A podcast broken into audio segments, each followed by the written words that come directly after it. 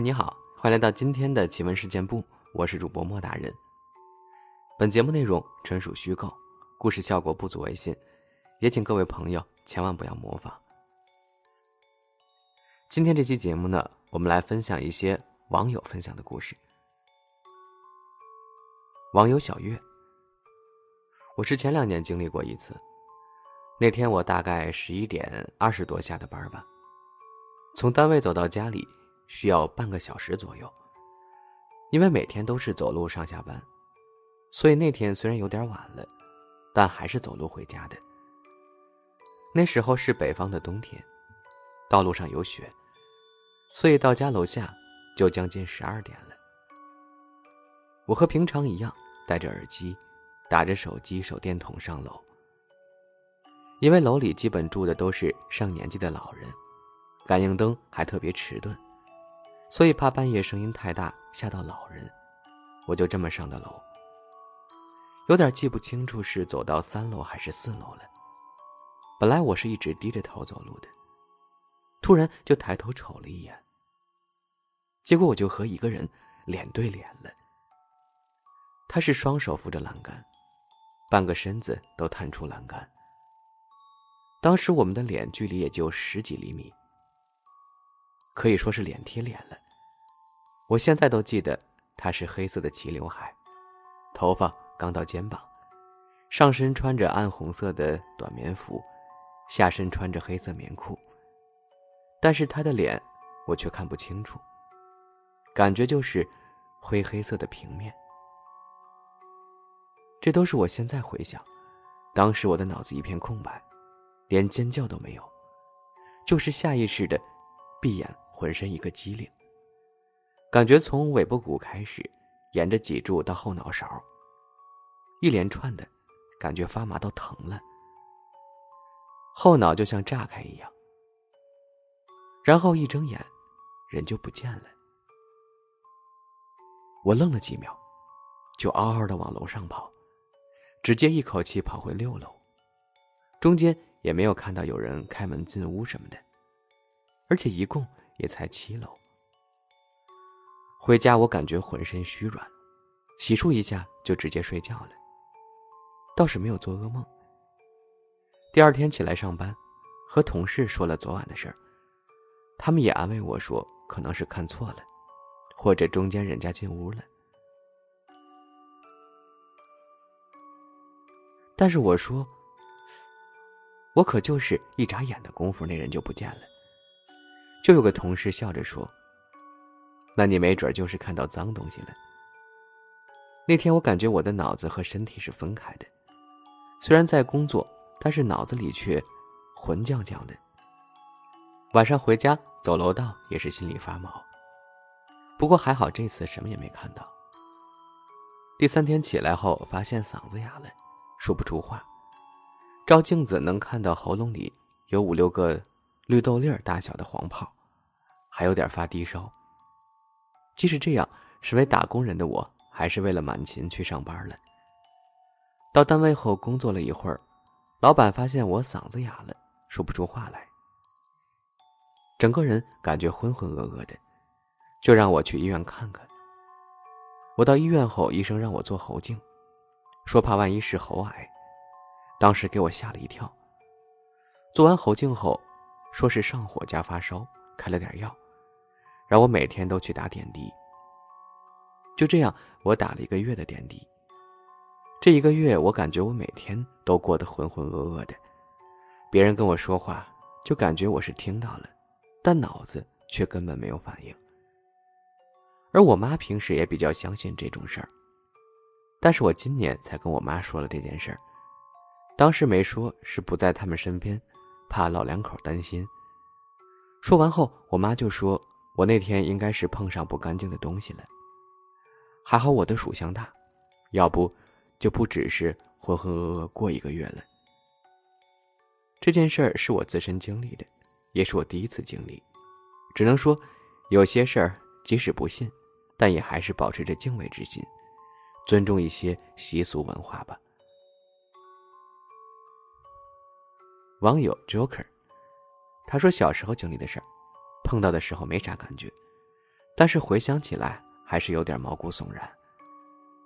我打小就体弱多病，我妈说，我每个月都要去打针看病。我爸一发工资我就感冒。那个时候我家住在矿里，旁边都是小诊所。后来六岁全家搬到市里，我慢慢就好了。那个时候经常去打针，导致我现在两只手和一只脚上都有好多小针孔的疤痕，淡淡的。我老娘说我有一次发烧贼严重，打了两天针都没好，就是反复发烧那种。给全家人都吓坏了。那个时候，我爹开大车，不总在家，大半夜的高烧不退。我爷一看我这么烧下去，这孩子就完了。那个时候，大道上很少有四个轱辘的车出门，都是坐火车。我爷爷就骑上他那二八自行车，让我妈给我拿大棉被，左一层右一层，包得像个球似的。接着应该是把我捆在了我爷爷身上。那个时候是冬天，以前的东北是真的超级冷，白天零下三十度都很正常。大半夜的更冷，我爷爷绑着我，怀里还揣了瓶热水，裹着两层军大衣就往我老家骑。我妈和我奶第二天早上再坐火车去。我姥姥家在农村，二姨老会看事儿。后来二姨老生了场大病，现在恢复的挺好，但身子还是很虚，就不再接触这些东西了。听我妈说，应该是骑了有小半宿吧，才到我姥姥家。打那次给我爷冻的脸上一直都是红血丝遍布，啥时候脸都是红扑扑的。那一路老黑了。我爷后来回去跟我奶说，骑的时候着急，没啥感觉。后来自己想想，那一道都在大地边上走的，一身冷汗真吓人。到我姥姥家，灯火通明，因为我妈提前给姥姥打了电话，我爷爷算是松了口气。刚进屋，我姥爷也带着我姨姥进屋，一看我那小脸惨白惨白的，赶紧抱到里屋的炕上。我姥爷就陪我爷坐在外屋的地炉子旁边缓缓。里屋就是卧室，外屋就相当于现在的客厅。我妈说我那时候也不哭，小脸惨白，眼睛闭得死死的，就感觉这孩子要完了。我姨姥拿完水，拿根筷子就放在水里开始捣鼓：“你是不是谁谁谁？”念到了有六七个名字之后，说了太姥爷的名字，那筷子一下子就立在了水里。我姥一看是我太姥爷来了，就哭了，边哭边说：“我知道你放不下这孩子，啥啥啥的。”越说越激动，拿起旁边的糯米就往天上扔。我姨姥一下按住我姥的手，说：“这老头啊，生前脾气那个暴，吃软不吃硬的，你又不是不知道。你打完他，他生气不走了咋办？”给我姥吓得赶紧把米放回去，说：“那咋整啊？”这时候，我爷爷和我姥爷也进来了，给我爷爷吓着了，说他就在这屋里呢。我姥点点头，然后我姨姥就用了点措施，让我太姥爷上身了。这段比较模糊，我妈没仔细说。然后我姥和我姥爷就开始问话了。我姥姥后来跟我妈说，我姨姥被上身后。活脱脱一个我太姥爷的样子。问他：“你那边是缺钱了咋的？回来干啥呀？你回来还不回自己家，上人家干啥去？”我姨姥就回答说：“你们前两天也不给我钱，人家都拿着钱了，就我没有，你们还好意思说呢？你妈前两天还来一趟看看孩子呢，你凭啥不能来呀？我就稀罕她，我还要给她抱回去玩呢。”这话一出口，给仨老人都吓坏了。我妈说，我姥姥当时腿都软了，一下子就坐在了地上。我姥爷给我姥扶到凳子上，跟我姨姥说：“你要是稀罕孩子，看看就得了，你还抱回去，你孙女咋办呀？不能那么自私。后来又说了啥？我妈没跟我说。后来姨姥回来了，我姥姥跟她一说，我姨姥也有点小慌了，赶紧就去前院找他朋友看事儿比较厉害的。回来俩人呢，就拿着黄纸剪纸人儿剪完在纸上写了啥，让老爷去前面十字路口烧纸，要边烧边捣鼓。我姥姥和姥爷就去烧纸了，剩下这仨老人就坐我旁边守着。没多大一会儿吧，估计我姥爷那边烧完纸了，我这脸色才缓过来。五个人在炕边上坐了一宿，谁也没敢睡觉，就那么看着我。第二天早上我睡醒了，他们才松了口气。怎么感谢我姨姥和他朋友就不说了，这是一件事儿。到后来我六岁搬到市里后，身体就好多了，搬家后也离姥姥家近了不少。一直到我十二岁之前，都没有再碰到过这种事儿了。还有一个网友说：“我也不知道自己信不信，觉得自己是个矛盾体。说信吧，没有见过；说不信吧，又怕。”分享一个我们村附近的故事吧，真假我无法甄别，但是这些都是客观发生的事儿。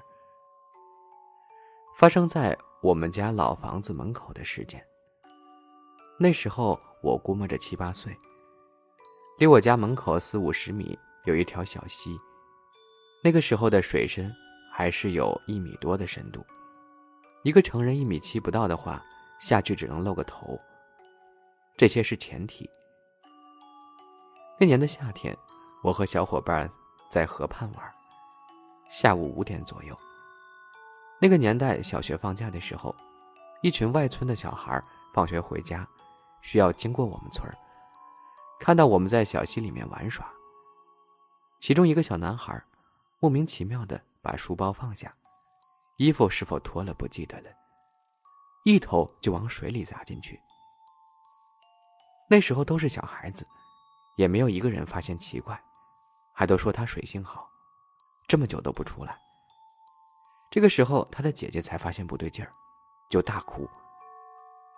碰巧的是，他伯伯在不远处放鸭子呢，里面跑来救人。邪门的地方来了。这个小溪很小，就两三米宽最多，长也就四五米长。他的伯伯跑下去怎么也捞不到，接着就开始来了三四个人下去捞。过了不久，他妈妈来了。到了河边呢，就跪下哭着喊。诡异的是，他妈妈刚哭出声，这个时候有人再下去一捞就捞到了，然后发现人已经断气了。这件事确实有点诡异啊，突然让我想起我以前一个同事跟我讲的。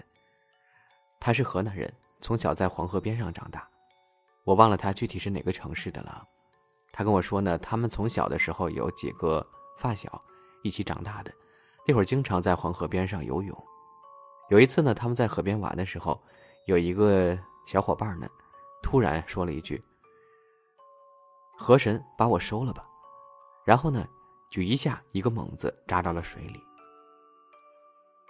这帮人呢就在上面面面相觑的看着，过了好久也不见这个人出来。后来他们就下去找，但是也找不到了，这个人就再也没有回来。而且活不见人，死不见尸，就好像真的是被河神收走了一样。大家都不知道他为什么要说这句话，然后做出这么奇怪的举动。开始以为是开玩笑呢，没想到这个人真的就这么没了。这也是他童年的一个阴影。好了，以上呢就是今天奇闻事件部分享的全部内容了，希望大家喜欢今天的故事。